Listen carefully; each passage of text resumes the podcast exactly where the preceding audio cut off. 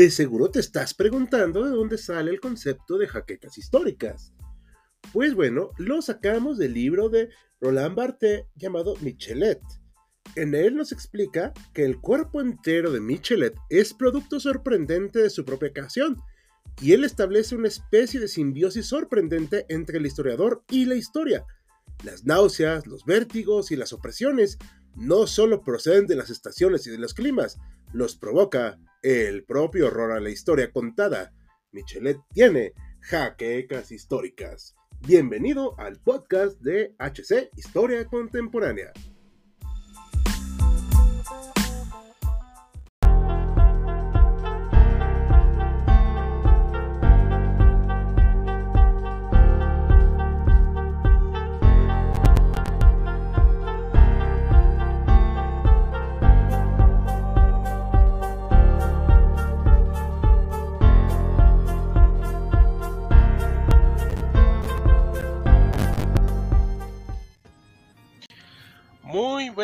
Acá estamos historiadores reunidos para hablar acerca de la Inquisición en Nueva España en un capítulo más de una charla entre historiadores.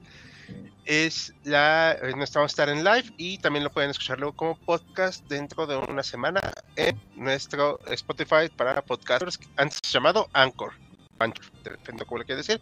Nos acompañan esta noche nuestros compañeros Maximiliano y David Cabrera. Buenas noches. Y vamos a hablar de este polémico tema. Antes de que empecemos, vamos a comentar que pues no vamos a, pegarnos al morbo ni, ni lo que ven en los tours así medio baratos de la de museos de la Inquisición, que luego ni museos son. Pero estaremos platicando pues así tranquilamente entre nosotros de qué era esta cosa llamada Inquisición en Nueva España. Y David, platícanos, ¿por qué elegiste este tema? Que bueno, lo eligió el público, pero tú lo propusiste. Justamente por esa parte, porque es, tratado bastante entre el mito, entre el morbo, entre el desconocimiento y entre las leyendas que se mezclan con algún dato este, histórico. Y justamente desvelar esta parte de, qué fue la Inquisición, qué tanto eh, influencia o papel jugó en, la sociedad hispana y qué tan sanguinaria o falto de sanguinario fue eh, tal vez este su, su periodo. Ok, muy bien. ¿Y tú consideras que es algo así muy grave lo que hizo la Inquisición o te parece que algo normal de la época o qué opinas tú como historiador? Sí, en, en su época pues fue un, un instrumento de control social, de un, cinturón ahí bastante apretado, o al menos eso se quiso hacer para la, sociedad nueva hispana, la nueva sociedad eh, colonizada, al menos en este sentido. Fue grave en el sentido, pues, como lo entendemos ahora, ¿no? De, la parte de, que hubo este, injusticias, algunos eh, algunas acusaciones falsas que llegaron a sentencias graves, la parte donde pues el mismo cuerpo humano eh, fue sometido en ocasiones a torturas, en ese sentido pues, pues fue grave. En el contexto de, su realidad, de su tiempo, era bastante común, no solamente en la Nueva España hubo Inquisición, eh, esta Inquisición pues comienza, tiene sus orígenes en Europa, en otras, en, muchas regiones se llegó a hacer aún con más celo, pero eh, ya viéndolo con ojos eh, actuales, sí es, sí es algo que no debería volver a ocurrir, como siempre dicen los historiadores en los documentales. Muy bien. Y, nos acompaña también Mano Maximiliano, que hoy nos va. Bueno, ¿tú qué opinas, Maximiliano? ¿Estás de acuerdo? ¿No estás de acuerdo? O sea, ¿quieres que haya una nueva Inquisición? A ver, platícanos. Pues mira, la Inquisición, como muchas otras instituciones, de hecho, como todas las instituciones que han existido, pertenecen a su tiempo, ¿no? A su época, a su momento. Entonces, no hay que recordar que es una institución que surge durante la Edad Media. Es una edad en la que no existían los derechos humanos como tal, no existía pues todo el conocimiento que tenemos hoy en día, tanto de leyes como de biología, de anatomía, y era común, se funda a finales de la Edad Media cuando es común la guerra entre los cristianos y los musulmanes, entre los cristianos y los judíos. Es un periodo pues bastante violento, bastante crudo, y no llamaría la atención que surja una institución de esa naturaleza durante ese tiempo. Algo muy importante también es el momento que vive la Iglesia Católica en ese momento. Hay que recordar que tiene un brazo armado, que serían las órdenes militares, como son los templarios. Entonces no, pues no estaba fuera del lugar que tuviera otro brazo que combatiera o tratara de combatir las herejías. También es muy importante hablar aquí del tema de la universidad. La universidad es algo que crea la Iglesia Católica, que va a dispersar por toda Europa, y pues es natural que en las universidades surgen varias ideas, surgen pues diferentes posturas sobre el conocimiento, y la Iglesia va a tratar también de pues de guiar a su rebaño, ¿no? Va a decir, bueno, hay ideas que no van con nuestra ideología, que no van con los fundamentos de la Iglesia Católica, entonces se funda esta, este brazo justamente para combatir todas esas posturas nuevas. ¿no? Unos muy famosos serían los cátaros, por ejemplo. Muy bien. Sí, eso también es muy importante explicarlo ahorita en las herejías, que mucha gente tiene la idea que todo es hereje por no ser católico, no, o sea, vamos a definir eso. Pero bueno, antes de empezar, ¿les parece que vamos a unos comentarios? Sí, adelante. Sí. Hay unos comentarios de Ratocito. Hola, hola. A, a Bendy 1054 dice, hostia, pues hostia. Alejandro Cadena, que también es un nacido seguidor. Buenas noches, a ti también. Buenas noches. A Imperio Tigre, buenas noches, equipo HC. Primero envío que con mi novia y les manda saludos. Muchas gracias a tu novia y saludos a tu novia. Y felicidades. Este, felicidades. No todos tienen novia. Ah, no, es cierto. Este, David Castells, muy buenas noches, tardes desde Barcelona, allá en la zona de Cataluña, en España. Saludos. Eh, a, también a saludos dicen a Máximo Décimo Meridio, ok. Saludos. Y a nos, aquí nos acompaña Joaquín Hernández desde las sombras. Saludos, buenas noches con su saludo de Spock, que medio puedo replicar, creo. Que es uno de nuestros editores. Esperamos que hayan visto su video, que fue su guion de los plebeyos esta semana y de los patricios. Bueno, vamos a empezar, ahora sí que como quien dice, desde el principio. Y, a ver, esta vez medio nos decías que es donde surge, ¿verdad, Max? La Inquisición. Pero hablabas también de las herejías. A ver, cuéntanos, ¿qué tiene que ver una cosa con la otra? A ver. Porque eso sí no bueno, lo para, me gustaría comenzar hablando sobre la herejía, ¿no? ¿Qué es una herejía? Hoy en día circula por ahí en internet que hereje significa libre, ¿no? El que piensa con libertad, una cosa así. Bueno, los estudiosos que yo he consultado no coinciden con esta traducción y se habla más como de una especie de locura, ¿no? Como que alguien que dice disparates, por decirlo de manera sencilla. Y bueno, una herejía es cuando alguien dentro de la misma iglesia se desvía de la postura original. Por ejemplo, la iglesia católica postula que, bueno, siempre se ha creído que Jesucristo es hombre y es Dios al mismo tiempo, ¿no? tiene las dos naturalezas. Pues, por ejemplo, en el siglo III, IV surge la herejía arriana, que es cuando Arrio postula que no, que Jesucristo únicamente es hombre y no Dios. Eso, ok, parte de la misma iglesia, es una idea que no coincide con los fundamentos de esta doctrina y por lo tanto se le considera hereje. Hereje a quien la postula o quien la sigue y herejía la idea como tal.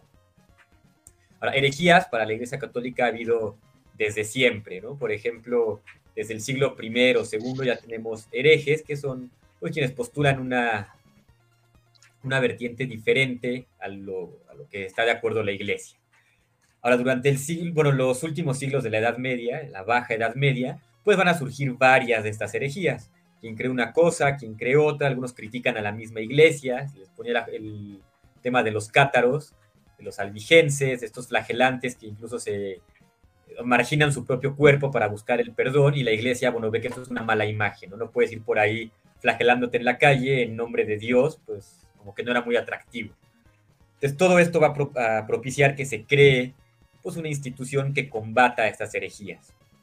Muy importante señalar que quienes estaban a cargo de esta institución eran los frailes dominicos, de dominicanis, que serían los perros de Dios.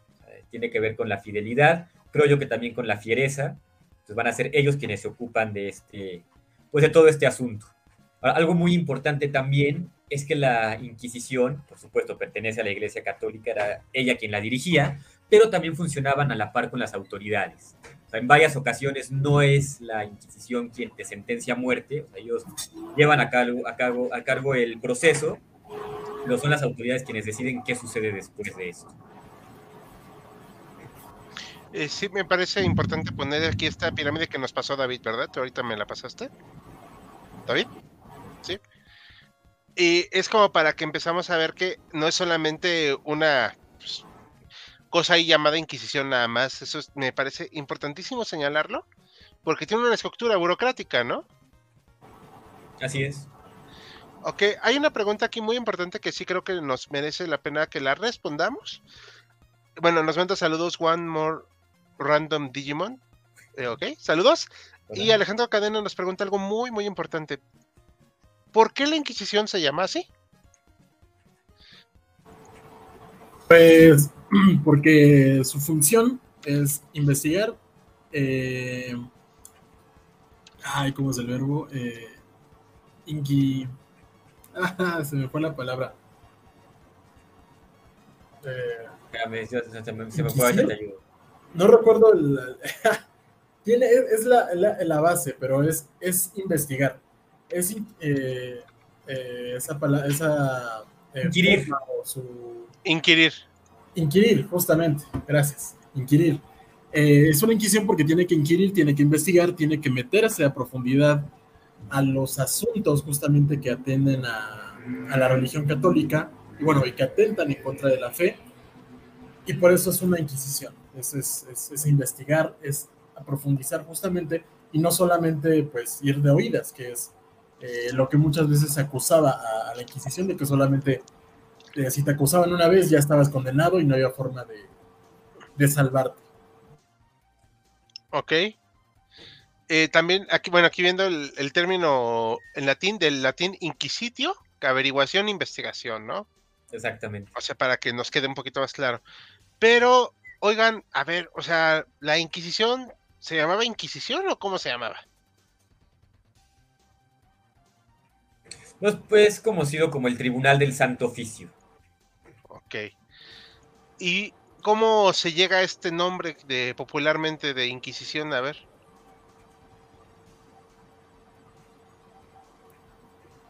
¿Sí me escuchó, perdón? Sí, sí, pues justamente tiene que ver con esto que mencionaba David, lo que es la investigación, ¿no? Me gustaría añadir que no solo es investigar y ya, sino que es una investigación que tiene un propósito y que además no es fácil de detener. Digo, ahorita tenemos esta imagen, yo diría legendaria, mítica, incluso propagandística, de que una vez que alguien era acusado ya no se detenían hasta enjuiciarlo, cosa que como tal no es así, se tienen testimonios, por ejemplo, de que se dice, bueno, esto que dices es una herejía, solo arrepiéntete de eso, no la difundas, continúa por el buen camino y ya. Pero bueno, se ha difundido una imagen en la que sí o sí eras torturado, eras enjuiciado y finalmente ejecutado. Ok. Eh, David, no sé si quieras apoyarnos en esto. Es que se perdió un poco mi conexión. ¿En qué se.? Ah, estábamos platicando que cómo, o sea, por qué se juzgaba a la gente, o sea, y este decía Max que es un poco propagandista esta idea de que luego, luego ya eran casi, casi condenados. Ah, sí, no, de, hecho, o sea, ya metiéndose un poco más a, la parte de los casos, eh, sí es bastante notorio el, que no se dejaban llevar tal vez por la superstición, ¿no? Que es lo que a veces se, piensa de la Inquisición, ¿no? Que, cualquiera que le llamaran eh, brujo, que lo que los acusaban de brujería, ya de inmediato era este, procesado, encarcelado y prácticamente ejecutado. No, allí sí había un, proceso bastante importante de, descarte. Justamente en algunos eh, casos, pues la brujería era considerada como una superstición de, del pueblo, ¿no? Prácticamente algo que, no existe. Hasta ya después con la casa de brujería se, se cambia un poco, pero algunas cosas sí eran como, no, no es posible que, te hayan visto este, flotando en, el bosque y envuelta en llamas. No, eso no lo creemos, pero si bien eh, practicas tal vez algunas cosas que van en contra de, los actos de fe, sí, eso sí lo vamos a investigar. No, no simplemente porque creamos que te conviertes en un animal a las 12 de la noche. Ok. Ok, ok. Me parece muy bien. Sí, es que yo creo que lo buscaban llevar dentro del terreno de lo factible, ¿no? O sea, como dices tú, o sea, no luego, luego te va a creer, ah, es que se convirtió en un perro a la medianoche. No, pues, o sea, sí, yo creo que había dentro de todo, pues, un dejo de racionalidad. Hay una imagen muy interesante que se tiene esta de la una Inquisición todopoderosa.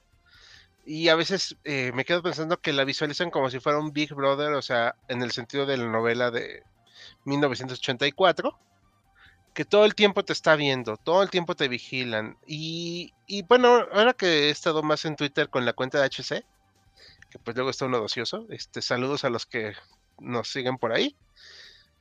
A cada rato, y hay este tema, y es que la Inquisición, es que son como, regresar a tiempos inquisitoriales, o sea, ya se vuelve cansino querer corregirlos en esta idea de, uta, es lo peor de lo peor a mí me parece, por lo que hemos estado hablando y leyendo, que es como a lo mucho, pues, pues un tribunal que, si bien no era gracioso caer en él, podía salir bien librado. ¿O cómo, cómo ven ustedes? Pues sí, de hecho estoy totalmente de acuerdo con lo que estás diciendo en este momento. Me gustaría destacar, por ejemplo, el caso de Galileo, que creo que es de los ah, más famosos, no es el más famoso, ¿no? popularmente se dice, ah, la iglesia estaba en contra de la tecnología, estaba en contra de la ciencia, del avance, y pues como para que no le quitaran protagonismo, enjuician a Galileo. Esto no es del todo cierto, de hecho el mismo Galileo es financiado por la Iglesia Católica para investigar, ¿no? para hacer todo lo que él hacía.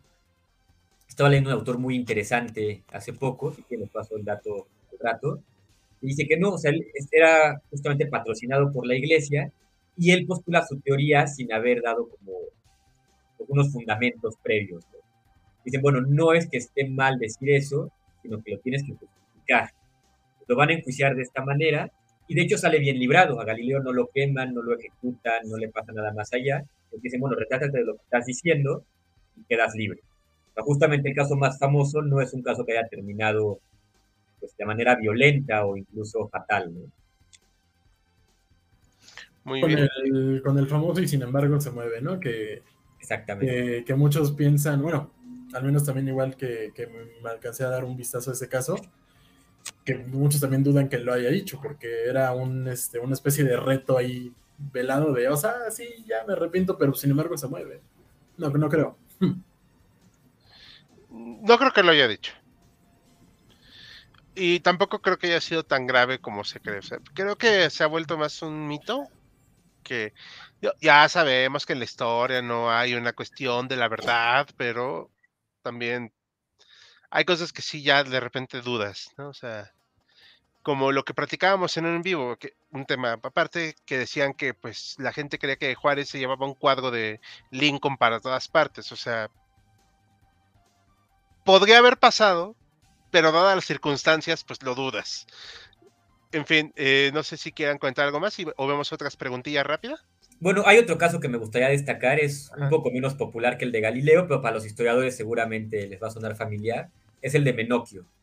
Es este, pues, molinero de la Edad Media, estudiado por Ginsburg, que bueno, él es una persona del pueblo, es una persona que no puede estar muy instruida en temas filosóficos, teológicos, a su conocimiento debe de ser básico considerando el lugar y el momento en el que él se desarrolla.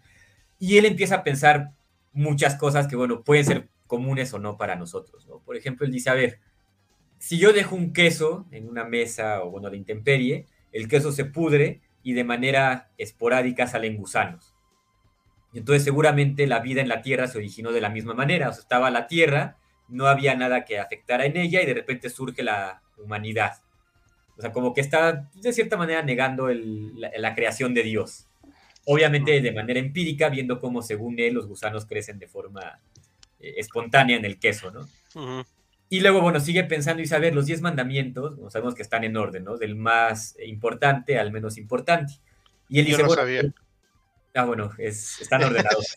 el primero es el más importante, el décimo, digamos que es el menos importante, por así decirlo. Y él se pregunta, bueno, ¿por qué es más grave blasfemar que matar a alguien?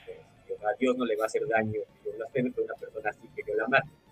Obviamente tiene una explicación lógica que dice, bueno, es más grave por esto, por esto y por esto. Pero para una persona pues, no muy ilustrada de ese momento, hace sentido, ¿no?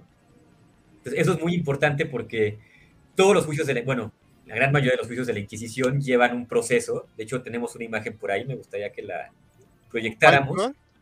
Eh, el proceso inquisitorial. Primero que nada, les recuerdo que no existían No te oigo muy bien. ¿Este? Eh, bueno, sí puede ser ese y tenemos también un documento que tiene letra procesal encadenada. Ah, el de Zubárraga. Exactamente. Espérame, ahí está, ya lo encuentro. Aquí está. Ese de ahí. Es muy interesante porque la Inquisición es, bueno, la iglesia siempre ha sido muy rigurosa con su documentación y con fundamentar cada paso que da, ¿no? Entonces los procesos inquisitoriales, pues justamente se anotaban a mano, ahí pueden ver la letra que utilizaban para escribir más rápido, más que se pudiera, y podemos ver que entonces de estos procesos, que hay muchísimos, tanto en Europa como en América, se aprende mucho, ¿no? ¿Qué pensaba la gente en ese momento? ¿Cómo se lo tomaba la iglesia? ¿Qué acciones tomaban ante esto? Como en el caso de Menocchio y también como en el caso de Galileo. Ok. Muy bien, o sea, pero sí era algo, pues, muy burocrático, ¿no? Sí, totalmente. Totalmente. Siempre que había alguien enjuiciado o procesado, como se dice por la Inquisición, tenía que haber gente que anotara lo que estaba pasando, que llevaran cuenta de pues todo eso. Ok, muy bien. Eh, no sé si quiera. Bueno, hay algo que yo sí quiero agregar antes de darle la palabra a David. Disculpa, David. Esta, el Fray Juan de Zumárraga es muy importante. Vamos a hablar de él. Pero es el que hizo la mayor pifia de la Inquisición en la Nueva España, si mal no recuerdo, ¿verdad? ¿Es al que le lo regañan, si mal no recuerdo? Sí, por el que le meten un manazo prácticamente y se disculpa a los, a los indígenas del rigor de la Inquisición. Sí. pues el resto de, lo que es virreinato. Este, del virreinato. Sí, algo, algo muy importante, y esto también no quiero decir fuerte y claro, o sea, no llegó la Inquisición, que ahorita vamos a hablar de ella en la Nueva España, pero no, no llegó la Inquisición acá sacando hachas y correteando a los indígenas, ni cortándoles la cabeza, o sea, esa imagen que se tiene, sí hay que pararla ya. O sea, sí, y, lo he notado muchísimo en las redes sociales y en Twitter sobre todo, de mucha gente que pues, tiene unos estudios muy básicos respecto a la historia, para no usar las palabras que tenía en la mente, este, diciendo, es que los sometieron y los torturaron y todo. A ver, o sea, tranquilo, ¿no? O sea, algunos hasta gustosos se convirtieron. Sí. O sea, sí, no estoy diciendo ni bien ni mal, o sea, vamos, o sea, no, no es tan no es tan grave la cosa. Pero bueno, antes de pasar, este, David, algo a preguntas, ¿quieres comentarnos algo más antes de echarnos unas preguntillas? Este, no, sí, justamente esa parte de, de los archivos, que bueno, de la documentación que mencionaba este Maximiliano, pues también es algo que, actualmente, como casi todo el periodo, tal vez novohispano, ha sido bastante, ha sido muy pobremente estudiado, tal vez. O sea, son cuestiones de una década para acá que, comienzan a salir mucho más este, libros, artículos, que los historiadores ya de, archivos se, meten directamente al, AGN, sobre todo, a examinar las fojas. Es algo que de lo que vamos aprendiendo recientemente. Algo interesante también es la letra, ¿no? Les decía yo, se utiliza para escribirlo más rápido, recuerden que no haya máquinas de escribir, y bueno, surge la procesal encadenada, que es lo que estamos viendo en este momento. O dicen que el mismo Miguel de Cervantes saque una letra endemoniada, ¿no? Algo del diablo, que bueno, para los historiadores es un dolor de cabeza aprender esta paleografía, este estudio de las escrituras antiguas y descifrarlo. Les podemos dar un pequeño ejemplo ahorita con esta firma, si no lo han podido descifrar, dice Fray Juan, obispo de México, aquí en la parte superior. Pues ahí, bueno, pueden ver justamente estas... Eh, y es que pues está abreviado. Y está exactamente, obispo, por ejemplo. Usa la O, la B, la P y la O con una, línea arriba. Y acá abajo no sé qué dice. Abajo dice inquisidor y realmente no, veo bien. No, creo que diga app, ¿verdad? No, no dice app no sé si diga apostólico, la, la, parte del lado derecho, ese como, parece una lemniscata arribita de la P, es CO. no sé si puede ser apostólico, o algo parecido. Inquisidor apostólico. Inquisidor apostólico. Sí, órale, hemos aprendido algo nuevo hoy. Pero bueno, chicos, este, para que vean que ser estador es emocionante. Y, y también luego tenemos ganas de arrancarnos los ojos. Pero bueno, echamos unos saludos antes de preguntas. Sí, claro que sí, adelante. Imperio Tigre dice, ¿es cierto que persiguiendo a los que creaban o estudiaban la ciencia y la tecnología? Esto ahorita es lo que estábamos comentando. Digo, tampoco vamos a fingir que no hubo persecuciones, pero no era como la principal, ¿o qué opinan? Pues mira, no, critica, no persiguen a la gente por ser científico o por dedicarse a la tecnología. Por ejemplo, Da Vinci vean todo lo que creó, inventó, diseñó y no se le enjuició por eso. Así es cierto, por ejemplo, el caso de Galileo, que bueno, sí tiene que ver con la ciencia, no por la ciencia en sí, sino por lo que significaba, ¿no? Lo que conllevaba esa parte. Y tenemos un caso que sí termina mal, que es el de Giordano Bruno. En ese caso, Giordano postula muchísimas cosas, entre ellas dice, bueno, el Sol realmente es una estrella y por cada estrella que vemos existen más planetas donde puede haber vida. ¿no? Bueno, la iglesia no se lo toma muy bien que digamos.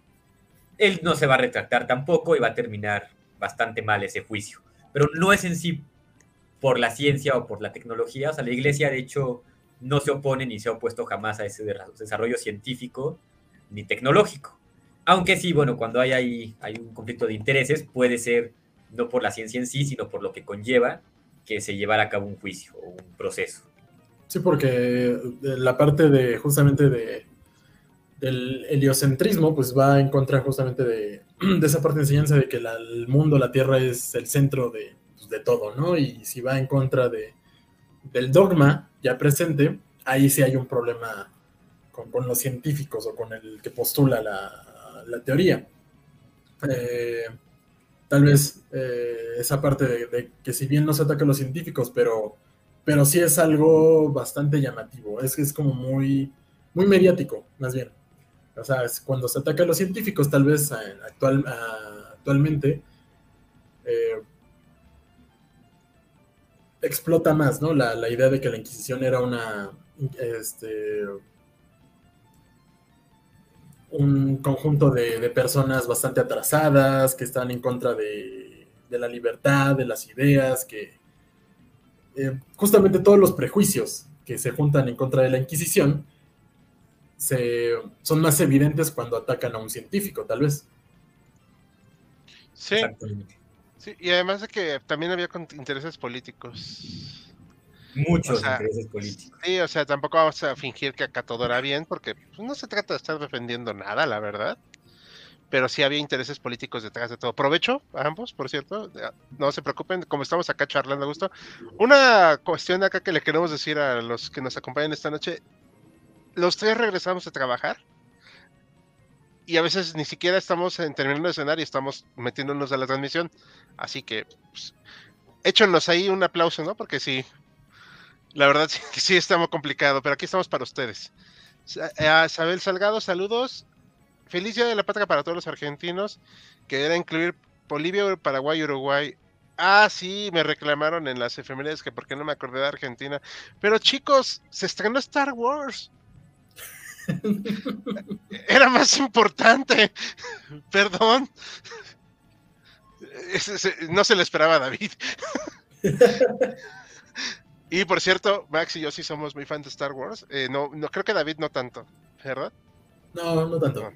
Bueno, pero uh, Max y yo sí, entonces, perdón, o sea, pero saludos a Argentina y a los demás países que celebren su independencia. A Luis Suárez, al jugador del ex, el jugador de Uruguay, saludos. Mm. Ya viene Isara Pichar, el virreinato. ¿Y qué hay de la Guyana? Pregunta de K1500, no tengo ni idea a qué te refieras, pero bueno. Nada, eso solo en papel, ni se terminó la reforma. ¿Qué hora es allá, Gus? No sé a quién se están hablando. Ah, ok, bueno, creo que están conversando entre ellos. ¿Cómo se llama la disciplina para entender esas grafías antiguas? Paleografía. Eh, yo nunca la tomé bien en la universidad, pero creo que Max y David sí, ¿verdad? Un yo sí llevé el seminario de un año de paleografía. Ay, ah, yo llevo una clase demostrativa. Es más de lo que yo llevo. Algo me gustaría advertirles a los estudiantes de historia que nos siguen o los que vayan a estudiar historia más adelante. La paleografía es celosa, ¿eh? La aprenden, la pueden dominar, leen esto como si fuera el periódico, pero si no la practican se les olvida muy, muy rápido. ¿Mm? Tiene sentido, porque aparte el problema de la paleografía es que no es solamente un tipo de escritura. No, son No. muchísimos. Sí, eso es tantos conceptos como personas, ¿no? Pero bueno, vamos a aterrizar ahorita como ya para llegar a Nueva España. A ver, oye, pero Max, antes de que llegamos, o sea, ¿por qué tenemos un tribunal en Nueva España? Digo, obviamente sabemos que hay una España, pero ahí surgió también el tribunal. Pues bien, no me. No quiero explicar David más adelante, pero les puedo adelantar un poquito. Y es que cada país tenía su Inquisición. Les recuerdo que no es lo mismo el poder eclesiástico que el poder civil, aunque de repente la línea no estaba bien dibujada, diríamos hoy en día, ¿no? Sin embargo, bueno, pues podemos ver que la Inquisición en Francia no es lo mismo que en Inglaterra, que en España, que en Alemania. Y en el caso de España, bueno, le va a interesar llevar su tribunal a las colonias que va a tener en América. Entonces, así es como llega el tribunal a lo que hoy en día sería México, lo que fue el virreinato en ese momento. Sí, y justamente, bueno, complementando esa parte, en, en la Inquisición española, yo también eh, en un principio eh, confundía mucho esta parte de, de dónde surge, ¿no? Porque la Inquisición española en cierto sentido es como la más popular. No, no, este, a, pesar de que pues, pues surgen en diferentes partes y es pues una idea también este, eh, romana del Papa, en cierto sentido. Este, es la española la que se nos queda tal vez más presente por la leyenda negra o cualquier otra eh, cosa. También la representación en el cine y en las películas es una de las más este, populares. Surge también en, España, también porque vienen de un proceso de, la reconquista, ¿no? Del, de, de la reconquista de sus territorios, de la expulsión de, de los árabes, eh, también se tiene que, que procurar tanto los intereses políticos como religiosos, esta parte de los criptojudíos, que pues son estos judíos que se convierten tal vez eh, voluntariamente a la religión católica, pero dentro de su intimidad, dentro de sus prácticas familiares, siguen practicando las, las mismas este, ritos de- del judaísmo, que para pues la, iglesia católica es da, lo mismo, ¿no? Da, da lo mismo que, te, que me digas que, que a tu religión, pero la sigas practicando, y pues esto va en contra de, mi estabilidad prácticamente o política y religiosa.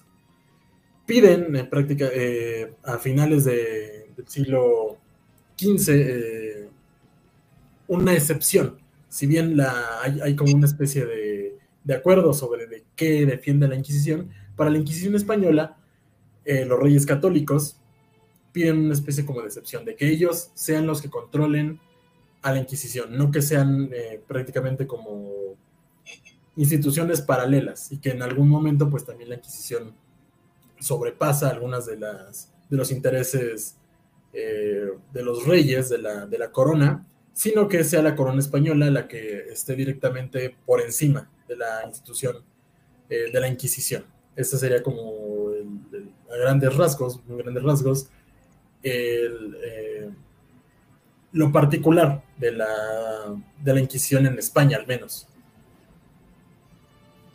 Muy bien. Y llega América. Y es prácticamente simultáneo, porque se da en 1480 y algo, final de, ese siglo, eh, que, se, le da prácticamente el permiso a, España de tener su propia Inquisición, en- entre comillas. Una década después eh, descubren las Américas y que serán 20, 30 años después llegan a- a lo que es México, bueno, Nueva España. O sea, es un proceso relativamente eh, fugaz, precoz, muy, muy cercano.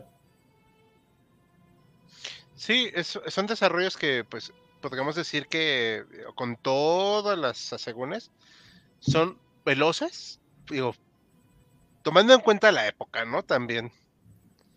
O sea, porque imagínate, hace 1492 apenas sabes que existe un nuevo continente y, como dices tú, 30 años después, ya lo estás colonizando acá, pero en buena cantidad. O sea, no, pues no es fácil, ¿no? Digo, y la verdad es que, que haya llegado también el Tribunal Inquisitorial eh, con cierta rapidez también es de sorprenderse. ¿O pues qué opinan? Podemos, verlo también de, la, de la parte de, de las generaciones, ¿no? Que a veces se, se, trata así. Un inquisidor de España que tenga, no sé, unos 25 o 30 años y que esté tal vez enseñando a algún pupilo o alguien que esté enseña, eh, eh, estudiando para o, dentro de la religión, para cuando llegan al, nuevo mundo y lo colonizan, este joven de 25 ya tendrá 50 y algo, y la nueva generación comienza con otras nuevas ideas, con un... Eh, es, muy corto, es apenas una generación de, de aprendizaje. Perfecto. Me parece, sí, es, es, muy interesante ver ese cambio. Aquí estamos viendo una escena que creo que Max conoce, de un mural, ¿no? Sí, esta escena aparece en el mural de Diego Rivera, es la epopeya del pueblo mexicano, está en Palacio Nacional, en las escaleras. Y bueno, Diego Rivera pinta su interpretación de la historia de México desde el pasado prehispánico hasta bueno, lo que él espera que es el futuro de México. Y en la parte colonial justamente incluye esta pequeña escena que vemos aquí, donde está justamente el Tribunal del Santo Oficio, están estas dos personas siendo eh, torturadas, y detrás pues una procesión, hay unos penitentes, por ahí está el virrey igualmente. Ok, perfecto. Es este muy revelador también que mucho se habla de la Inquisición en Nueva España y casi no se sabe de ella. Por la población en general, ¿eh? O sea, la gente dice, no, es que la maldita Inquisición, bueno, ¿y qué sabes de lo que pasó acá? La escena que yo tengo de fondo, por cierto, es una, un auto de fe. Acá en, en el parroquial de San Bartolomé Solotepec, el día 23 de febrero del año de 1716, en virtud del proveído por el señor don Juan Ignacio de Castorena, no sé qué tanto, de honor su majestad y no sé qué tanto, bueno, si tiene una razón de ser, ya aquí ya empiezo a perderle. Es. Y aquí están todos vestidos casi con su San Benito. ¿Qué es un San Benito? Un San Benito es este. Esta vestimenta que llevan, con este gorrito de color blanco, con lo cual pues se busca de alguna manera humillar a la persona, ¿no? Que se sienta mal por lo que hizo, que se arrepienta de la acción que decidió tomar o de esta herejía en la que tal vez pudo haber participado. Perfecto. Bueno. algunos estaban hasta customizados, o sea, dependiendo también de su, de su delito y de la pena, podrían este, llevar algún, algún diseño particular. Por ejemplo, a los que estaban condenados a la hoguera, le estaban este, con, las llamas ya directamente en el, en el San Benito. Perfecto. Ok, eh, ¿algo más que quieran comentar antes de que pasemos a hablar un poquito de la Nueva España? Adelante. Oye, bueno, este, ¿quién lo instauró la Inquisición en España? Son los, eh, los reyes católicos, justamente, pero el Papa, se me, se me va el nombre de quién es el Papa en ese momento. ¿Es Pío XIII? Alejandro VI es el que está en tiempos de la conquista de América, pero no sé si es él quien, quien participa ahí. A ver, ahorita también al público, si tienen ahí una noción, pero si quieren ahorita lo vemos en lo que vamos platicando de aquí de Nueva España. ¿Les parece? Bueno, primero, primero que nada, eh, antes de que empecemos, eh, bueno, esto es una mentira. Star Trek es mejor que Star Wars, ¿no? Porque uno es ciencia ficción y el otro es fantasía.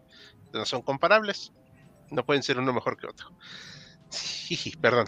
Y luego, como parte de las reformas borbónicas, crean el virreinato de la Ría de la Plata y entre las provincias metieron la Guyana Ecuatorial. A la... ¿En serio? Órale. Decía, no nada porque no sé nada de la Inquisición en España, de lo que hicieron en América en general, ah, no fue tan grave, la verdad.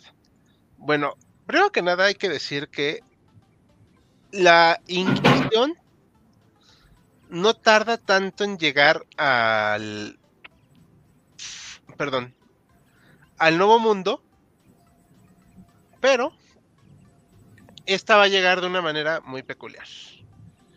Se hacen muchos debates en su momento en la conquista para saber si las personas indígenas tienen alma o no. En su momento. eso desde ahí empezó a complicar todo. Y fue un debate de, varios años, ¿eh? O sea, no, no de un día, no de dos, ni de un año.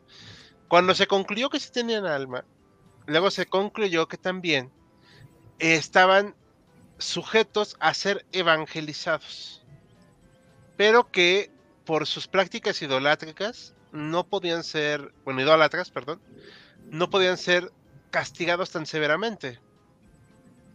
así que no sé si estoy explicándome. Perfectamente, sí.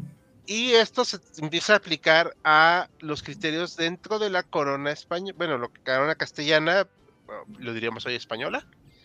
No voy a responder por Portugal, porque no tengo ni idea cómo funcionó Portugal, ¿ok? pero es acá, no se tenía que enjuiciar a los indígenas. Y aquí, aquí estábamos platicando de que sí, entre las penas estaba echar perros, pero tampoco fue lo común. O sea, esto, sí había estas prácticas, pero no eran como que la generalización. Lo que sí había eran los autos de fe. O sea, esto sí es algo que muy común, que ahorita vamos a explicar con mayor detenimiento. Pero este va a ser el edificio del Tribunal del Santo Oficio en la Nueva España. ¿Ok? Y esta, este Santo Oficio va a llegar oficialmente hasta septiembre, digo, hasta noviembre de 1571. Pero sí había un, una, o autoridades inquisitoriales antes. O sea, pero como vemos, la conquista, digamos, del centro de lo que hoy conocemos como México se logra en 1521 y pasan 50 años para que se logre establecer ya el Tribunal del Santo Oficio. Aquí ya estamos viendo de que no es tan sencillo como parece. Pero llegaron primero a México y a Perú, que eran las colonias o los virreinatos más eh, consolidados, porque no quiero usar la palabra avanzados. Mándeme. Grandes también. Grandes y también ricos. Y los que tenían también mayor población. Creo que también eh, tiene, tiene esa razón, ¿no? Del, por qué se instaura, se instaura en ese par de, colonias primero, porque pues como tal la, Inquisición también tiene pues sus, intereses políticos, como ya lo habíamos este, comentado, en la parte del por qué se instaura aquí, no se instaura, no sé, en, en las Guyanas, como, como comentaron, pues es justamente porque eh, es la intención de tener un control social Ok. Sí, y además de poder tener en vigilancia, no solamente a la población. Hay que recordar que, de a la población indígena, perdón, hay que recordar que acababan de pasar las guerras, eh, bueno, las guerras, sí, de religión allá en Europa. Son muchas, o sea, eso algún día lo vamos a tocar con mayor calma. Pero también había personas judías conversas. Sí, ese detalle es muy importante, porque de hecho, si mal no recuerdo, eh, hubo varios juicios a personas judaizantes en la Nueva España y se supone que aquí están representados algunos de ellos en esta pintura, que pues tiene mucho de fetichismo, pero pues visualmente pues, es muy impactante, ¿no? Este tribunal va a empezar a establecer las formas en que se va a actuar. Se decide que las personas indígenas no podían ser enjuiciadas con el mismo criterio que los católicos o las personas conversas. Ahí viene la cuestión del tema de la herejía. Si tú te habías convertido al catolicismo y caías en prácticas que iban en contra del ritual, es en ese momento en que se te podía juzgar. ¿Estoy en lo cierto? Así es. Es lo que le pasó a muchas personas judaizantes. Habían sido judíos, abandonaron su fe y su, pues, su identidad, porque pues, también es una identidad, y se volvieron, eh, habían vuelto católicos, pero fueron castigados al ser encontrados por practicar de nuevo su anterior religión. Vamos bien aquí, ¿verdad? Sí, si me permites, me gustaría detenerme en la palabra cripto, o bueno, el, okay. cripto. Se utiliza, bueno, se utilizaba mucho en la, para temas de la antigüedad, en la Edad Media y también en los tiempos que estamos viendo ahorita. Cripto, que uh, significa como escondido, ¿no? Como clandestino. Pues, por ejemplo, en la antigüedad, un criptoarriano es una persona que dice ser católica, pero practica el arrianismo en secreto. En el caso de la reconquista ibérica o incluso de la Nueva España, teníamos a los criptojudíos o criptomusulmanes. Es decir, se hacen pasar por una cosa, pero realmente siguen siendo ya sea judíos o musulmanes. Llega a pasar también en, al contrario, por ejemplo, se dice de C.S. Lewis que era un criptocatólico. Es decir, en este caso él practicaba o decía practicar el luteranismo, pero se dice que a escondidas pues era más católico que otra cosa, ¿no? Entonces, en este caso es cierto lo que dice Hall, de que, bueno, para que la Inquisición tuviera jurisdicción sobre ti, tenías que ser declarado católico. No iban a enjuiciar judíos por ser judíos o musulmanes por ser musulmanes, sino los que ya habían abrazado o habían dicho haber abrazado la fe católica y seguían practicando de manera clandestina su propia fe o sus propias prácticas. Muy bien. ¿Algo que quieras eh, complementar, David, también aquí? No, no, esa parte sí está este, bastante bien entendida que, perdón, de, de cuál también era la, la parte más relevante para, ellos de, dónde atacar, no bueno, no atacar, sino dónde tener el control, de, de, qué parte de la sociedad ellos estaban interesados en tener el control. Perfecto. Y bueno, también hay que comentar algo muy importante las instrucciones que se dieron a los ministros encargados del Tribunal del Santo Oficio, aquí lo estoy leyendo citado de la revista Relatos e Historias en México, por si quieren buscarla, que de hecho aquí está la fotito que ahí lo sacamos. Se dieron instrucciones de eh, que no se les podía procesar a los indígenas y que solo debían de hacerlo contra cristianos viejos y sus descendientes y las otras personas contra quien en estos reinos de España se suele proceder esto es muy importante. O sea, esa era como la máxima. Por eso les decía que esta imagen que se tiene del fraile acá, casi casi correteando a los indígenas, se hicieron bautizos masivos. Algo, eh, está el libro de Robert Ricard, La Evangelización de la Nueva España, que lo tuve que leer para una clase divertidísima. Em, y la cual explicaba que no había violencia realmente o no era algo generalmente que estuviera rodeado, generalmente de violencia, la conversión. Se, los eh, los eh, curas, los frailes, hablaban con las personas, los nativos, y los convencían en su mayoría. O sea, no era como que algo que con lo cual se les azotara. Eh, aquí no sé si estoy en lo correcto. Eso es todo lo que nos referíamos con los primeros contactos. O sea, no es algo así tan brutal. ¿O qué opinan? sí es importante eso que estás diciendo. Eh, hasta nuestros días se sigue criticando y de hecho los pueblos indígenas le hacen mucha burla al gachupín, ¿no? A este personaje europeo de posición social elevada.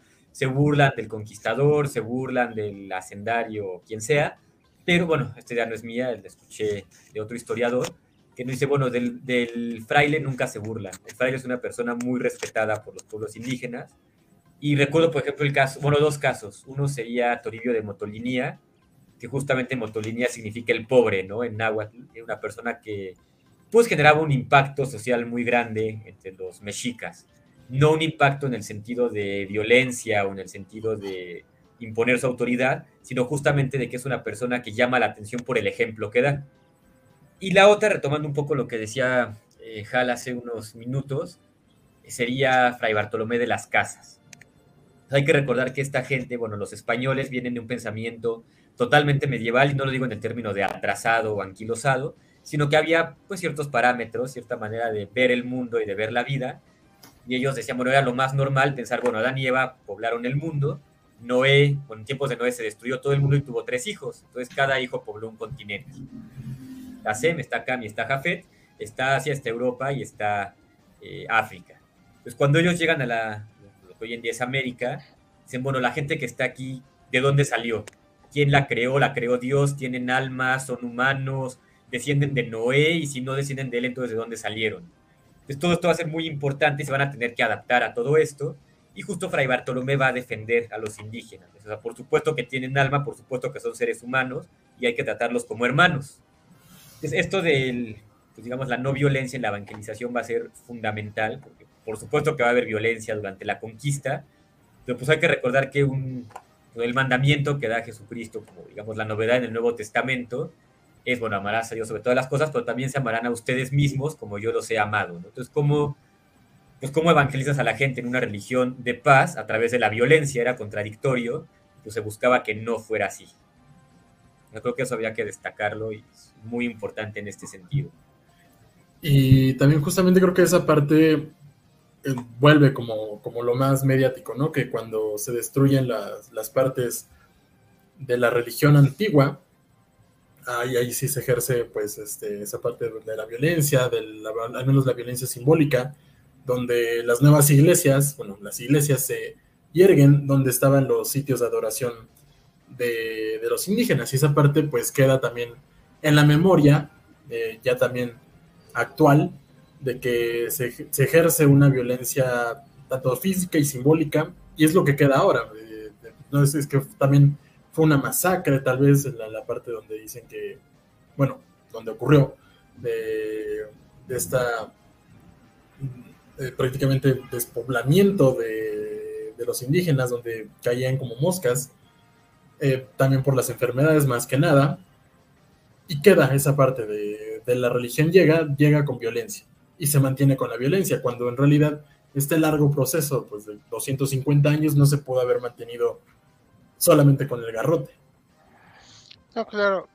Y de hecho, bueno, yo, yo difiero, digo, de manera respetuosa y profesional, sin querer entrar en polémicas, pues ahora sí que sanguinarias.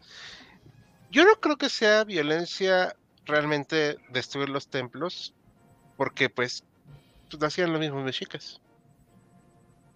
Y lo hacían con otros. O sea, para ellos también era hasta cierto punto normal destruirlo de otro y pues que les pasara a ellos, también habrán dicho, bueno, pues ahora sí que puede ser, ¿no? Que igual, y no sé, digo, o sea, es, esta idea de, bueno, es que a mi parecer hoy en día se ha banalizado mucho el término violencia, pero creo que era como otro proceso de conquista más. Ay, se nos fue Max. ¿Estás bien, Max? ¿Estás ahí vivo? A ver si ahorita regresa y si no lo volvemos a meter. Pero bueno, esa es mi opinión nada más. O sea, no, no estoy diciendo que sea la verdad absoluta. Creo que con 500 años de distancia tal vez tengamos otra noción. No sé. Si son 500, ¿verdad? son No sé, digo, es, es, como que una idea ahí que me quedo pensando. Porque al final ahorita estaba leyendo precisamente algunas notillas que tengo por acá, que por cierto les recomiendo muchísimo leer un libro, La Inquisición en la Nueva, en Nueva España, siglo XVI, de Richard Greenleaf. Ahorita les paso el, la, la referencia en el chat.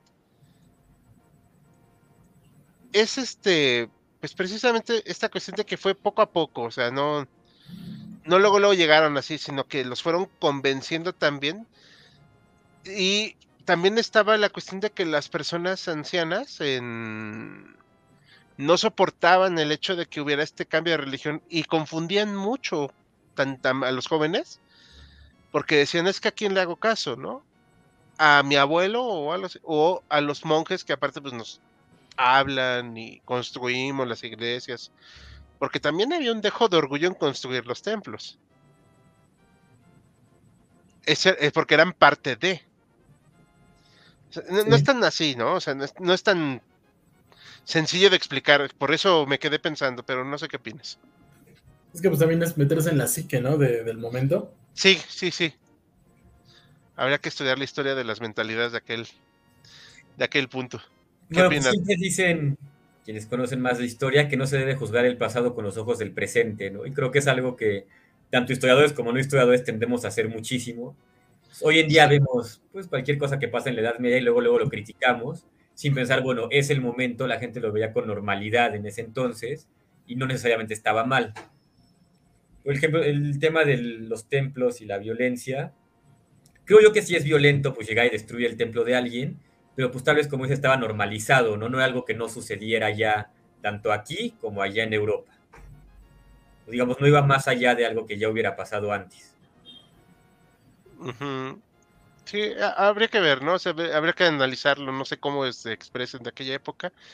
Eh, bueno, para ir cerrando mi participación, sí quisiera comentar que no había antes de la llegada de los castellanos una legislación indígena. Esto es muy importante porque mucha gente ha estado de necia luego diciéndole al consejo de, digamos que a las personas que se reunían los, los ancianos en los en los pueblitos, en los reinos, como lo queramos llamar, que era como un senado, y pues, perdón, pero es un concepto muy estirado para decirle senado a un grupo de personas que se reunían, o sea, es algo totalmente, pero sí había cierta tradición oral, sí había ciertas costumbres, ellos sabrían cómo se llamaban, no me voy a poner una investigación, pero insistimos, los indígenas no se podían enjuiciar ni tener el mismo rigor porque se consideraba que hasta cierto punto eran inocentes en sus prácticas idólatras, porque no conocían la palabra. Y al estar en esta posición de ingenuidad, no quiere decir ingenuidad tonto. Esto es muy, es un concepto moderno, es ingenuidad de no conocer la verdadera palabra de Dios. No tenían que ser juzgados de la misma manera eran orientados. Esto no quiere decir que no fueran de repente llamadas de atención más fuertes. Digo, ¿por qué?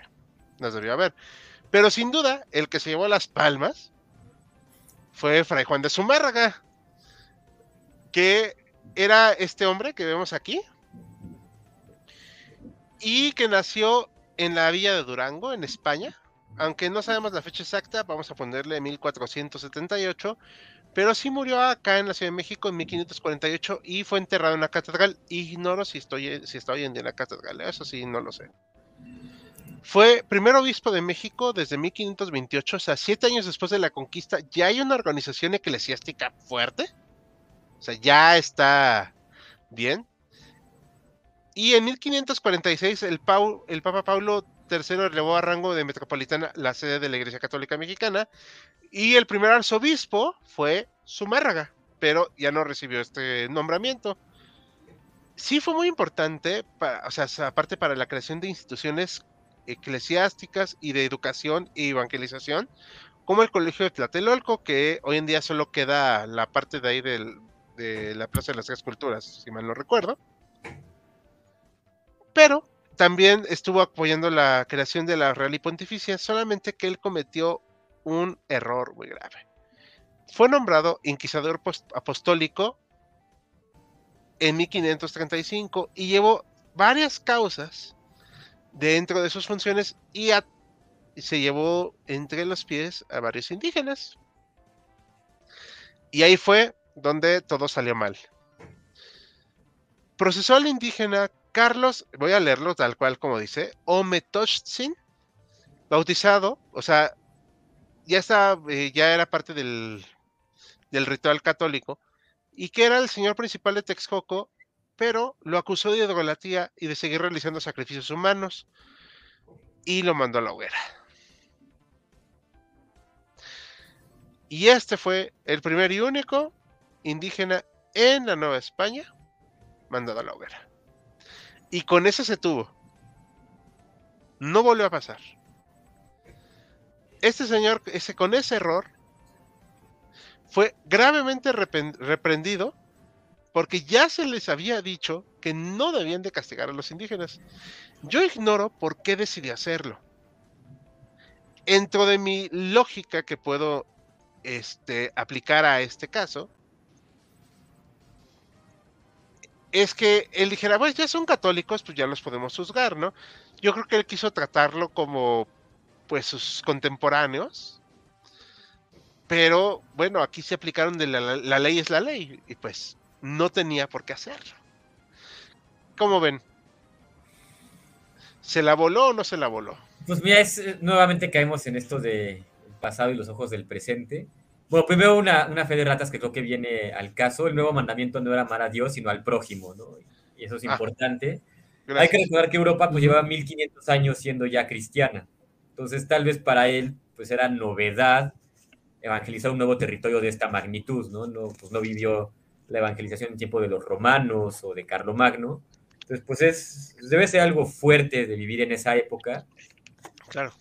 Ahora, digo, por un lado está el momento en el que él vive, ¿no? A qué se acostumbraba en la época, cómo se manejaba en Europa, cómo pensó que se iba a manejar aquí.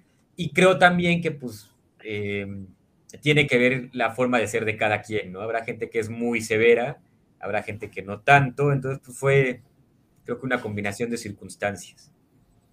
¿Qué opinas, Y David? bueno, también tal vez poner en, en, en primera fila algo que pues ocurrió y que ocurre actualmente, que es la palabra con R, que termina en ismo, Ah, este, que también pudo haber jugado un papel en, en su, en su decisión, en su entendimiento.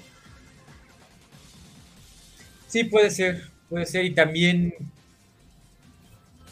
bueno, es importante también ver la postura que tiene la iglesia en cuanto a, pues, varias cosas que tienen que ver con la vida y la muerte. O sea, en general la iglesia tiende a promover la vida, ¿no? Entonces la pena de muerte se ve como algo no aprobado por la iglesia católica. Aunque ha ha habido, bueno, se dice que ha habido algunos dirigentes y dicen, bueno, a ver, si la iglesia es el cuerpo de Cristo y hay un miembro que se está pudriendo, no tiene nada de malo amputar ese miembro para salvar el resto del cuerpo. Entonces, sí llega a haber posturas así durante la Edad Media. Digo, creo yo que ya no están para nada difundidas hoy en día, pero bueno, se tenía, ¿no? Así llegó a haber quien lo propusiera y además eran jerarquías eclesiásticas bastante relevantes. ok. Sí, digo, yo sé que lo estaba hablando un poquito a, ojos del presente, pero aquí estaba hablando también a ojos de su tiempo. Y a ojos de su tiempo, a fin de cuentas. sí, a ojos de su tiempo no debía hacer lo que hizo. O sea, sí se equivocó. O sea, en su época fue juzgado. Yo no estoy seguro que usará la palabra con R y que termina en ismo. No porque no crea que sea imposible, o sea, digo, también. Pero no creo que haya obrado de mala fe. A veces la estupidez es ingenua. y estás...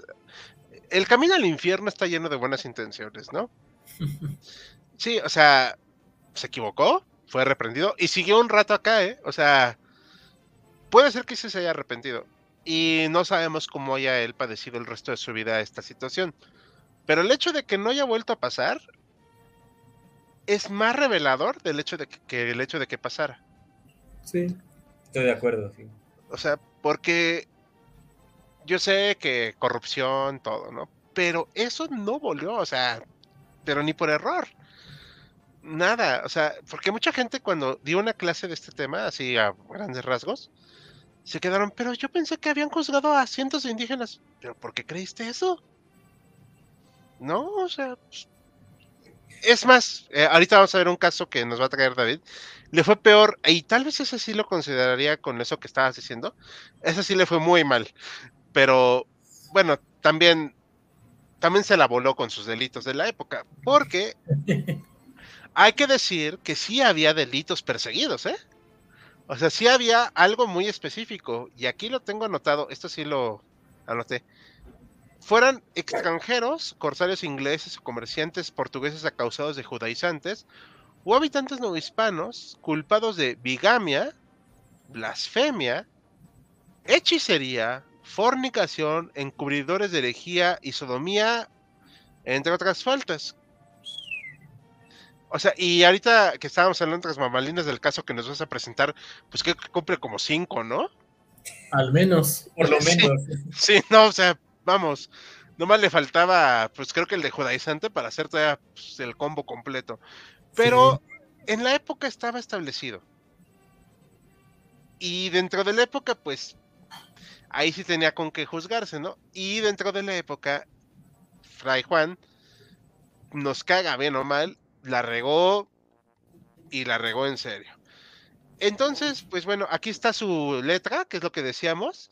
Este es el, este, parte del, de la cuestión de la, del juicio.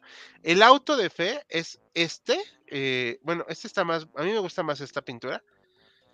Y esto es el castigo general, ¿no? O sea, te tienes, el auto de fe es exhibirte y eran hechos generalmente en día festivo o en fin de semana. Para que hubiera la mayor cantidad de gente posible. Y esto cumplió una función de disuasión. Así como decirles, mira, ¿eh? O sea, estos fueron malos y a ti te puede pasar lo mismo si haces eso. Digo, y tampoco había mucha... Perdón, perdón. Perdón, perdón, perdón, no, continúa. Bueno, nada más para cerrar esta parte porque se me quita mi chiste. Y tampoco es como que hubiera mucha diversión en esa época, ¿no? O sea, pues, ¿con qué te ibas a entretener? Vamos a ver el auto de fe, a ver cómo corretean este cuate, ¿no? Al menos. Sí, justamente, lo que te iba a comentar, que, que también tiene su parte de espectáculo, de, entretenimiento y hasta de verbenia, porque en algunos casos este, vendedores de comida se podían instalar cerca a los autos de fe y vender ahí lo- la- las garnachas de la época, ¿no? Y ocupar ese espacio, tanto para el comercio como para, para un- algunas convivencias. Si bien sí era la, la intención ¿no? del, del, este, de escarmentar, también servía como forma de socializar. Sí, sí, también. pues, oye, vamos a vernos ahí este, en el auto de fe y vemos qué nos comemos, ¿no? O sea, pues, e- era la cita romántica del virreinato. Sí, sí, digo, estoy exagerando, pero es de verdad, sí estoy exagerando, espero. Este, pero bueno, vamos a ver un par de preguntas más. Adelante. No le puedes exigir a alguien algo que no conoce, y esto es muy cierto, pero eso es lo que se aplicaba a los indígenas y a los demás no. Este, esto es muy importante, esta pregunta de Nedlut Olivos, que es nuestra, una de nuestras fans más eh, de más regambre. ¿A qué se refieren con prácticas judaizantes? Ok, eh, nada más lo respondo yo rápido y que me complementan. Es la práctica en la cual vas a regresar a tu fe judía, eh, vamos a decirlo, leer la Torah, por ejemplo, eh, sería una práctica judaizante. Leer en Yiddish, me imagino que también, este, o los fragmentos de la Torah. Y en tu vida privada renegar de Cristo, ¿no? No sé qué más sería, a ver si me pueden Descansar los, los sábados, ¿no? Ah, descansar los sábados. Bueno, sí. respetar el sabbat. Ajá, respetar el sabbat. No querer comer cerdo. Ajá. También. que- no sé si Maximiliano nos puede ayudar.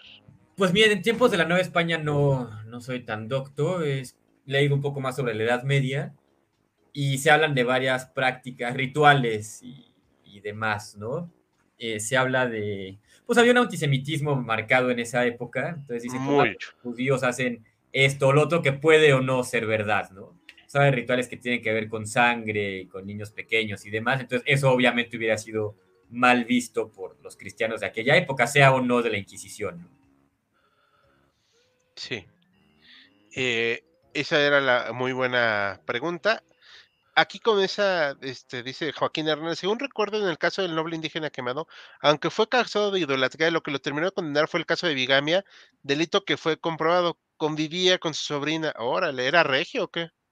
Este, Pues tenemos Perdón. ahí un proceso, si alguien lo quiere leer, adelante. ¿hay el proceso? Pues Ah, el sí. que- Sí, sí, sí, sí, tiene razón, perdón, perdón. Ya sabes, se me va la... Bueno, aquí está, lo pueden consultar en la revista Relatos e Historias, no nos están pagando, pero si nos quieren pagar, nos pueden pagar. Este, pero... Sí, acá lo que sea que entre, no importa. Pero es en letra procesal encadenada, mucha suerte. Creo que otros lo tradujeron, o sea, obviamente les trajimos la versión resumida, ¿eh? Esto debió ser un drama que aquella...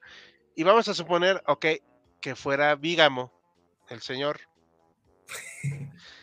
¿Y qué? O sea, era indígena, Fray Juan, no tenías por qué estar ahí haciéndolo carnitas. O sea, no. Pero bueno. Otra pregunta. ¿Hubo inquisición para los negros omulatos? Ya dejen hablar a, a David. Ahí está. Ahí está Ahora sí. Vamos a eso. Es tu momento, brilla, hijo. Mi momento ha llegado. Sí, sí hubo. Ya, ah, no. Eh, pues sí, justamente eh, un caso específico que tenemos eh, de, un, de, una mulata, este, que ahora en, términos actuales consideraremos como una persona transgénero, es el, que involucra a Cotita de la Encarnación, Juan de la Vega,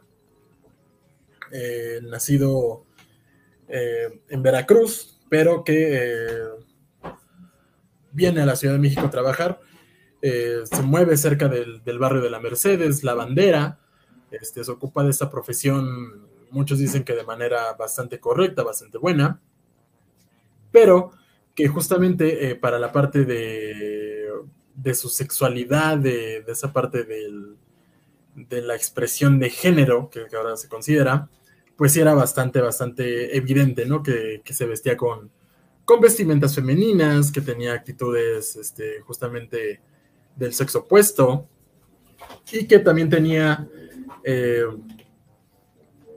¿cómo decirlo?, eh, contactos eh, con, su mismo sexo, ¿no? Mm, te odio YouTube por, por ser tan moralizante. Cotita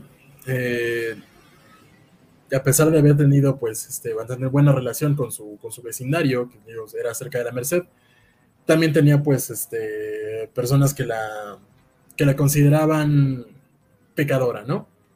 Tanto por su expresión, por su sexualidad.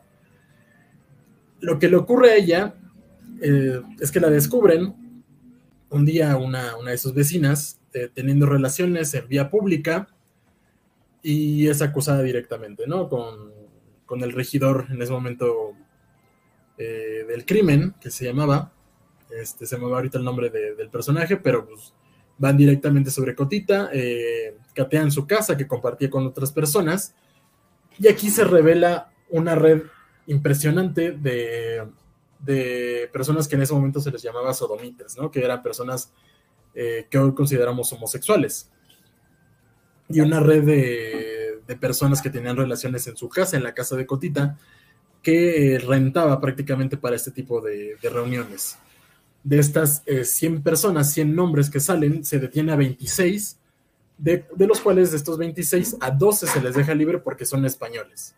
Directamente el inquisidor, ya, ya la inquisición que se mete directamente a investigar, al detectar que son españoles algunos eh, personajes y algunos personajes importantes de la época, se borran sus nombres de los registros y solo se procesa a 14. De esos 14, eh, son condenados, bueno, son, este, tienen el auto de fe, son encarcelados, son humillados. Eh, y el 6 de noviembre de 1658, después de su proceso, que son condenados a la hoguera, se parten hacia los quemaderos de San Lázaro, que es directamente donde está ahora Metro San Lázaro, donde está la cámara. Eh, y en el camino, pues, eh, se, reúnen gran cantidad de personas, no pues para lamentar su, suerte, sino para apedrearlos, para este, lanzarles insultos, para hacer aún más eh, mella de su situación, ¿no? Ellos van encadenados, amarrados, y a los 14 se les quema en una sola noche, en una sola, una sola jornada, ¿no? Que es, para lo que hemos investigado, es uno de los eh, procesos más espectaculares y más multitudinarios en, cuestión de víctimas. Es el, proceso donde más víctimas en una sola sentada, por decirse, se lleva a cabo contra, contra Cotita y, estos otros 13 personajes. Que actualmente ya eh, nuevamente con, esta visión de la actualidad, se considera a Cotita como ahora como un símbolo de lo LGBT, como un mártir prácticamente de la época novohispana. Ok, no, perdón, es que pensé que ibas a decir más, por eso no interrumpo, pero ¿algo más que quieras comentar de esto? De, de, esta, pues que justamente es esa parte de desde donde se entiende las sexualidades, ¿no? De de esta parte donde, como comentamos hace rato, tal vez un poco en porte de broma, qué tantos delitos podían eh, achacarse a, Cotita, tanto como es este de prostitución, este, la parte de, de esta eh, sodomía, eh, el descaro público tal vez de tener relaciones en, fuera de, casa. Eh, también se le dio a considerar que pues pervertía a menores porque también en, la investigación se llegó a encontrar a, menores de edad que tenían relaciones dentro de su casa. Ok, veo, acá es que hay que ser muy, muy, muy específicos. No se apoyan ningún tipo de represión a ninguno de este tipo de personas. Solamente diremos que en su momento si era delito. Ocurrió. Sí, no, claro, y era, considerado delito, o sea. Sí. Que estuviera bien o mal, ya eso a mí, ni a ti, ni a Max nos corresponde juzgarlo. Pero obviamente, pues sí, pues, si lo vemos con los ojos actuales, pues sí es. Es algo que raya en lo monstruoso, pero. Y tengo otro, o sea, si me, si me dejan, me sigo con otro. Va, va, va dale. Está, está la muñeca de trapo que por ahí anda. Ese es de un, de un fraile, justamente que la, llaman una, una este, muñeca eh, demoniada. Este fraile, eh, la verdad no recuerdo en qué convento estuvo este, enclaustrado, eh, se autoconfesó, que era también una práctica, pues, de cierto modo, a veces común, que de ir tú mismo a la Inquisición y decir, no, pues yo hice esto, esto, esto.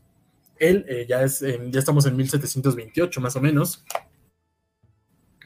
va directamente con, se, revela eh, este caso, de que va eh, a la Inquisición a, confesarse, y él dice, con esta muñeca de trapo yo hice un pacto con el diablo.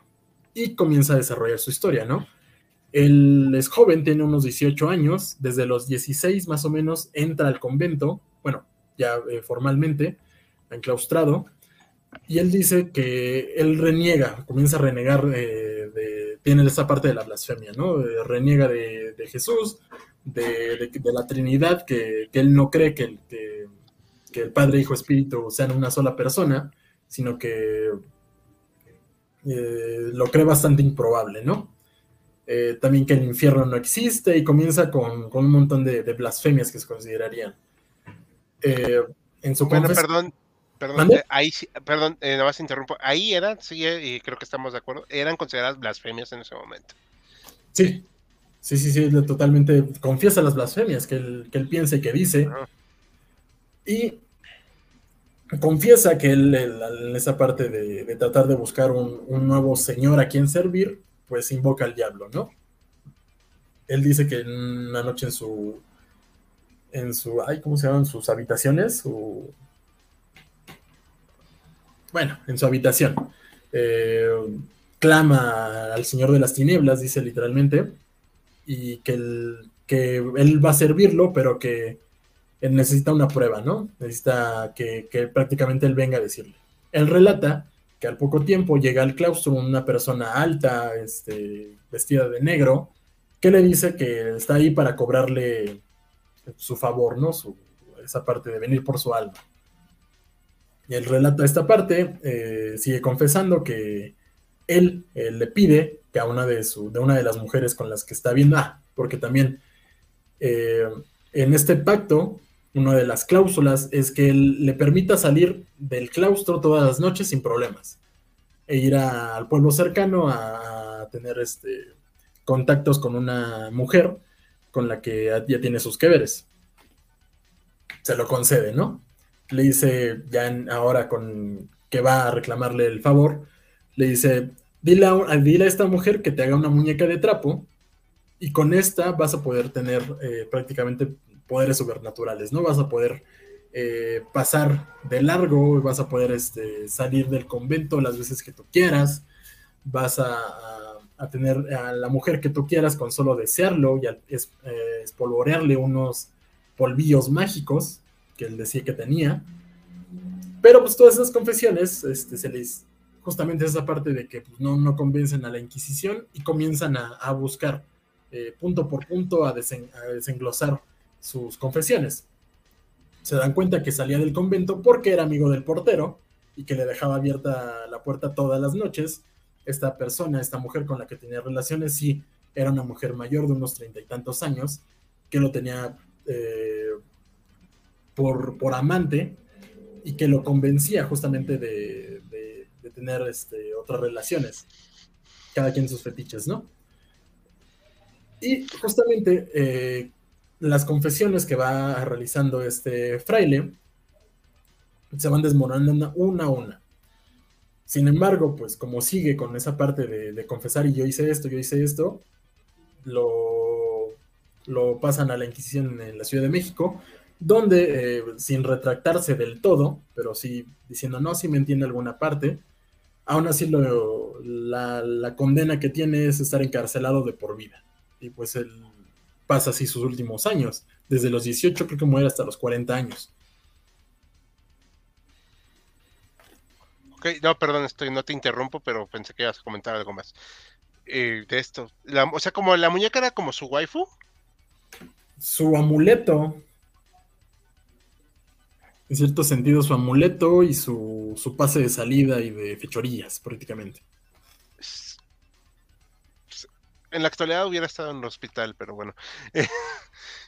Sí, Sí, Sí, no, digo, la verdad, pobrecito. Yo, eh, ¿nunca leyeron la novela de los libros de, de este Antonio Saborit? Una, creo que es Los libros del deseo. No, no, hay una novela de Antonio Saborit en el Virreinato.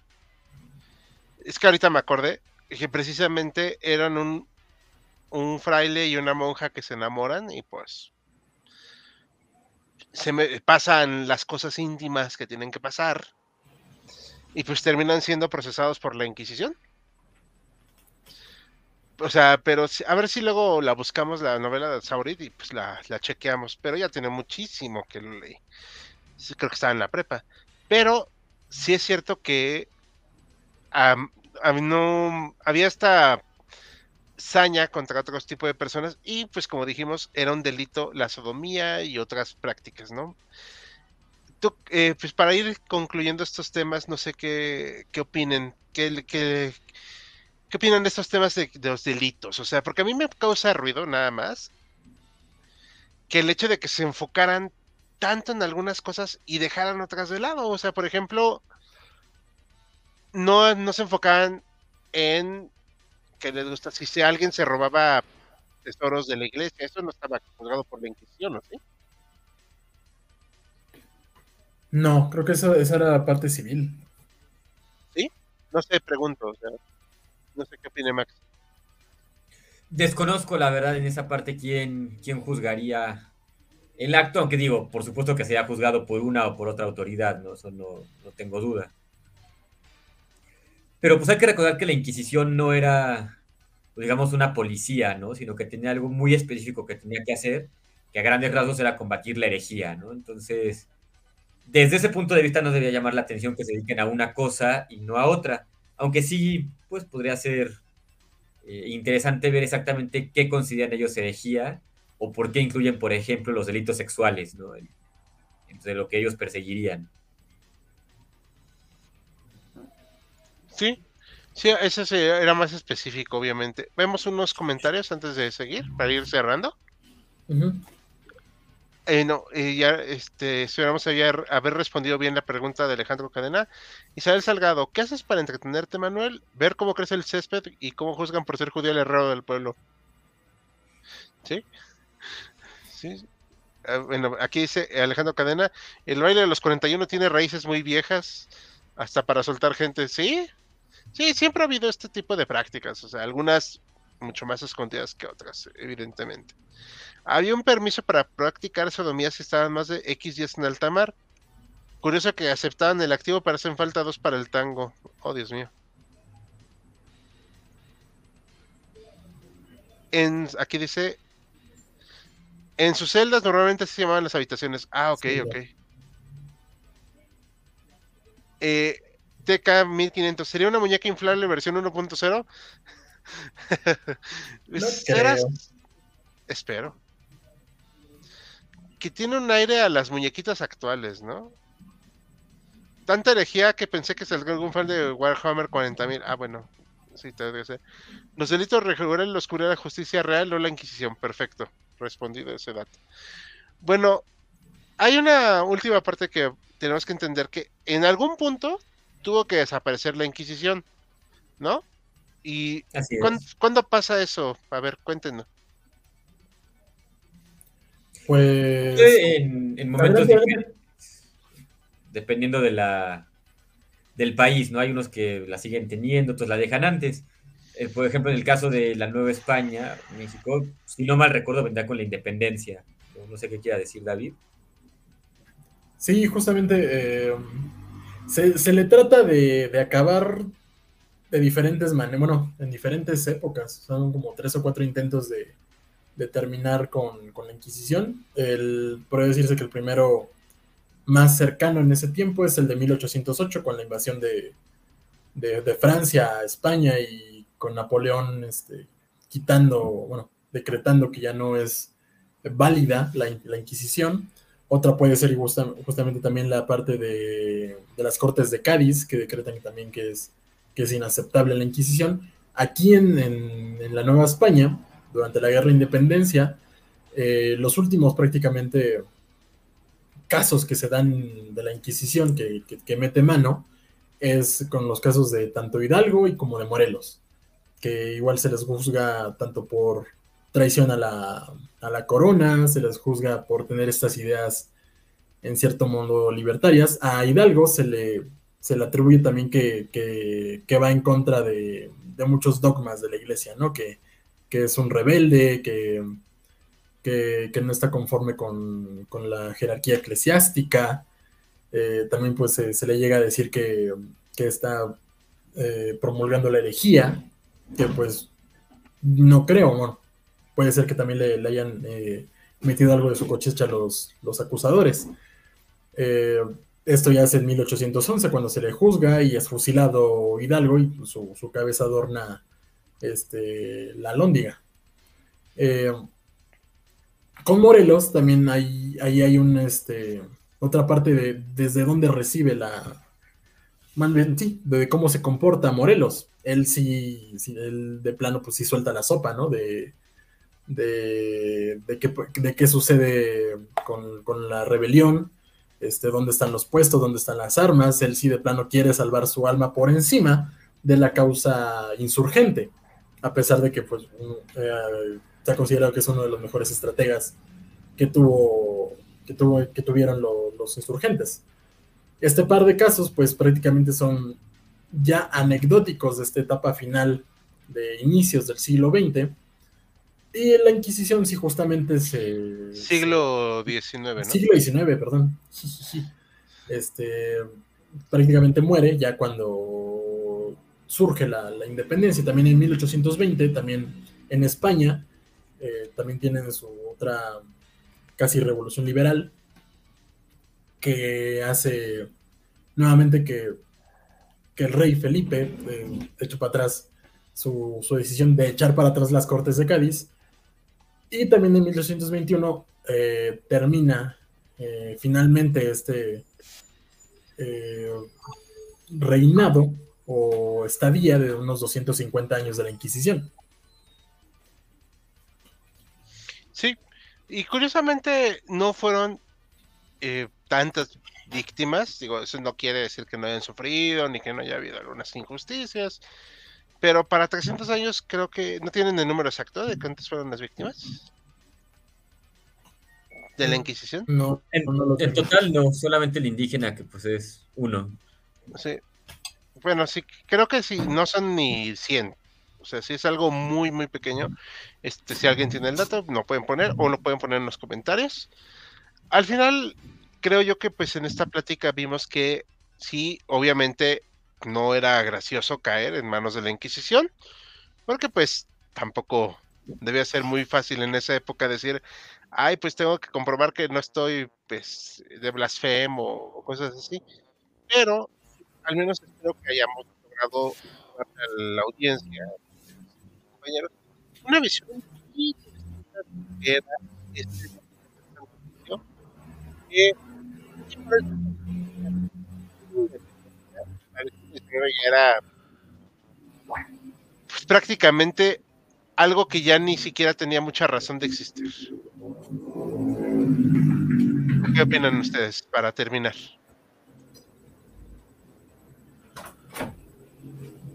Hello. chicos. Sí, o sea. Ah. Sí, yo creo que es este. Pues su existencia también en cierto punto ya estaba pues anquilosada y un poco anecdótica.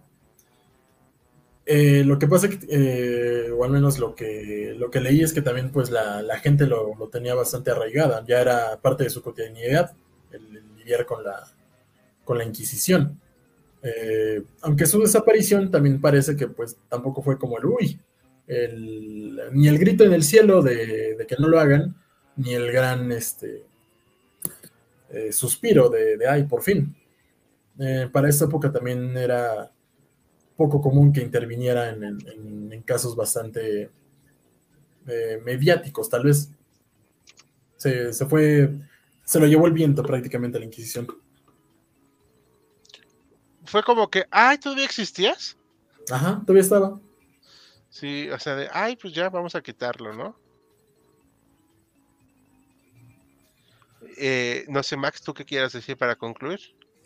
Pues me gustaría destacar justo este esta naturaleza como cuasi legendaria que tiene la, la Inquisición y que bueno, pasa algo muy similar con la Edad Media, que es más lo que vemos en la propaganda, en los medios, en películas, que como realmente fue, ¿no?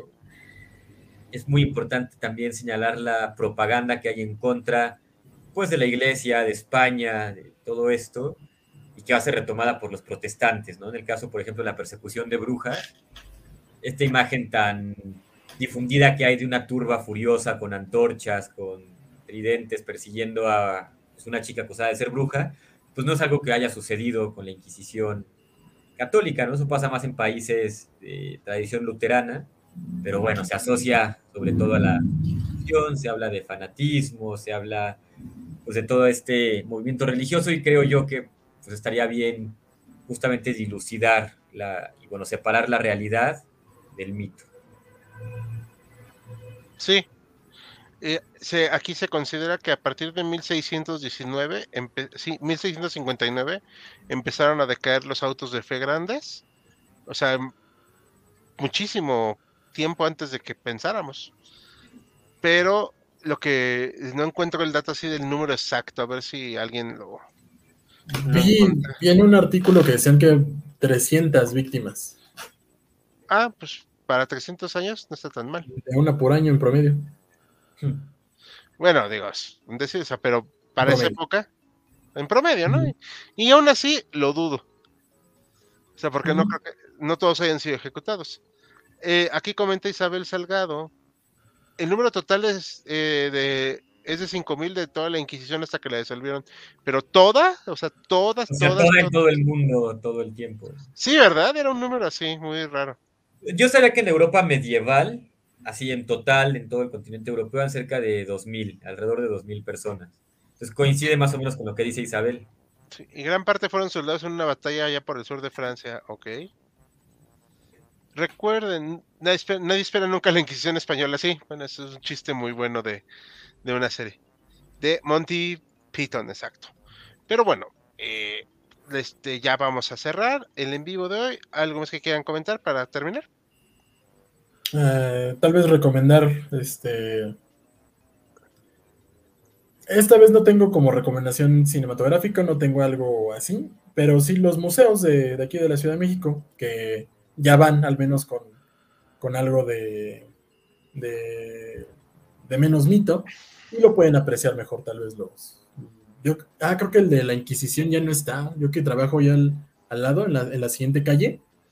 Este, el que estaba allí en, en Allende, no, en Tacuba, casi enfrente del Café Tacuba, creo que ya lo quitaron. Nada más está el otro que es el de procesos, que está más cerca de Motolinía. Uh -huh. Y el Palacio de la Inquisición creo que no tiene su museo, ¿verdad? No, ese es el, creo que es el Museo del, de la Medicina. Sí. Perfecto. ¿Y Max, tú algo para concluir? No, pues nada más darle las gracias al público, como siempre, que nos está acompañando, que sigan comentando, preguntando y votando para el próximo live. Perfecto. Sí, muy importante. Mañana está la votación de nuevo live. Ahorita vamos a poner los temas. A partir del mediodía, recuerden darle me gusta, comentar, compartir. Tenemos nuevo short mañana en HC2 y nuevo video igual el sábado. Y el lunes, nuevo short en este canal y miércoles, nuevo video. Entonces, nos despedimos a nombre de todo el equipo de HC. Descansen. Muy buenas noches.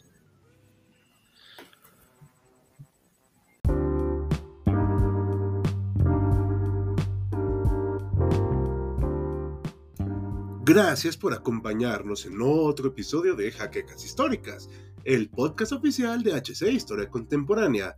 Te invitamos a sintonizarnos en el próximo capítulo.